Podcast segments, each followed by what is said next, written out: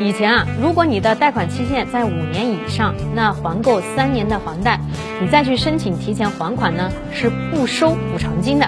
但是以后不一样了，不管你是还了几年，只要你是提前还款，你都是要多交这个补偿金的。收费的标准呢是提前还款本金金额的百分之一。那网友就直呼啊，大出血啊！我们先来看一下，为什么银行要有这个调整呢？还记得前阵子提前还款房贷要排队的消息上过热搜，只能说明啊，提前还贷的人是越来越多了。银行呢，可能是想通过收取补偿金的手段来遏制提前还款的行为。从数据来看，那个人贷款的增速现在啊是持续的下滑。今年呢，住户贷款增量不足去年同期的一半，银行也着急呀。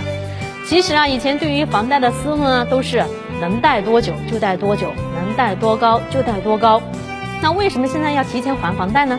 首先啊，房价是在涨的时候，那的确贷款加杠杆是就是赚。但是现在啊，房贷利率还在降，很多人啊之前买房都是站在山顶上。上个月啊，全国一百零三个重点城市整个房贷的利率创下了二零一九年的新低，首套房贷利率平均是在四点三五。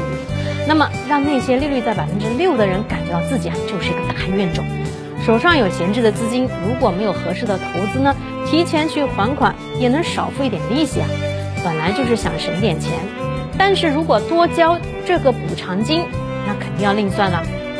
可能是因为大家吐槽太多了，我再去看这条公告，在交行的官网显示页面上已经不存在了。那客服人员呢也说，可能是抱怨太多，撤下了。